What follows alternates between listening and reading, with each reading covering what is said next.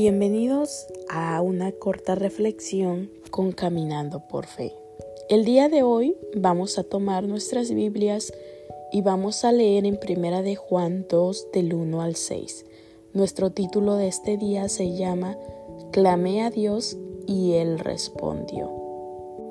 Cristo nuestro abogado, hijitos míos, estas cosas os escribo para que no pequéis, y si alguno hubiere pecado, abogado tenemos para con el Padre, a Jesucristo el justo. Y Él es la propia propiciación por nuestros pecados, y no solamente por los nuestros, sino también por los de todo el mundo. Y en esto sabemos que nosotros le conocemos si guardamos sus mandamientos. El que dice, yo le conozco y no guarda sus mandamientos, él tal es mentiroso y la verdad no está en él. Pero el que guarda su palabra, en este verdaderamente el amor de Dios se ha perfeccionado, por esto sabemos que estamos en él. El que dice que permanece en él debe andar como él anduvo. En Job 22, 21, vuelve ahora en amistad con Él y tendrás paz y por ello te vendrá bien. A pesar de permanecer en una familia cristiana y haber sido activo en la iglesia cuando era joven, al crecer mi vida cambió. Viví una vida de placer, adicto a las drogas, al alcohol y a las mujeres. Todo lo que ganaba era para esos vicios de la carne. Llegué a dejar a mi esposa e hijos sin alimentos, sin dinero para el alquiler, ni para vestido. El demonio era mi patrón, él me poseía, e inclusive pensé en asesinar a mi esposa por celos, pero Dios siempre ha vencido al demonio. Caí preso. Creo que fue lo mejor que me sucedió. Un día ya cansado y sin tranquilidad, me arrodillé y le dije a Dios que si en verdad existía, me perdonara y me limpiara por dentro y por fuera de las cosas del demonio. Deseaba ser otro y ser aceptable a los ojos de Dios. Él escuchó mi petición. Esa noche no tuve pesadillas, dormí en paz. Experimenté en paz interior que solo Dios da. Hoy pertenezco a la Iglesia Cristiana de la Prisión y doy testimonio de mi experiencia a los nuevos prisioneros. Estoy en paz con Dios, con mi familia y conmigo mismo. Nuestra oración es, Señor, libera y rescata a los adictos del alcohol, las drogas y también a los adúlteros, pues también son tus hijos y necesitan tu salvación. Amén.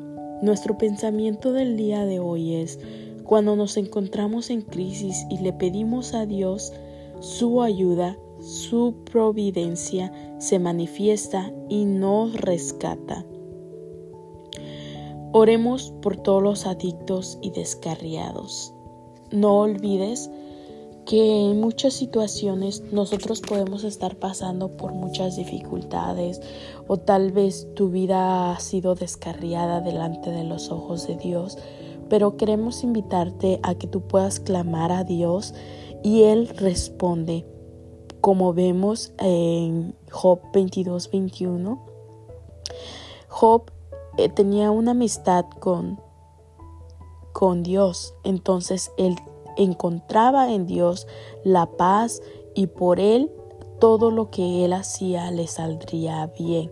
¿En qué sentido? En el que él simplemente pertenecía a Dios y él permanecía en Dios también.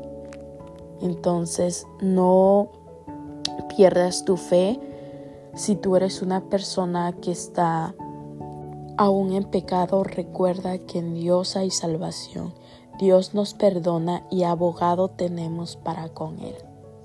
Recuerda, aunque Él es nuestro Padre y con su Hijo Jesucristo que vino y murió por nuestros pecados, Él nos perdona.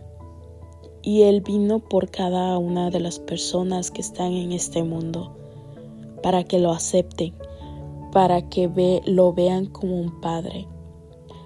Entonces tenemos que guardar sus mandamientos. Dice una vez más, el que dice yo le conozco y no guarda sus mandamientos, el tal es mentiroso y la verdad no está en él. Pero el que guarda su palabra es verdaderamente, éste ha conocido a Dios y Dios lo ha perfeccionado. Sabemos que Él está en Él y el que pertenece en Él debe andar como Él anduvo.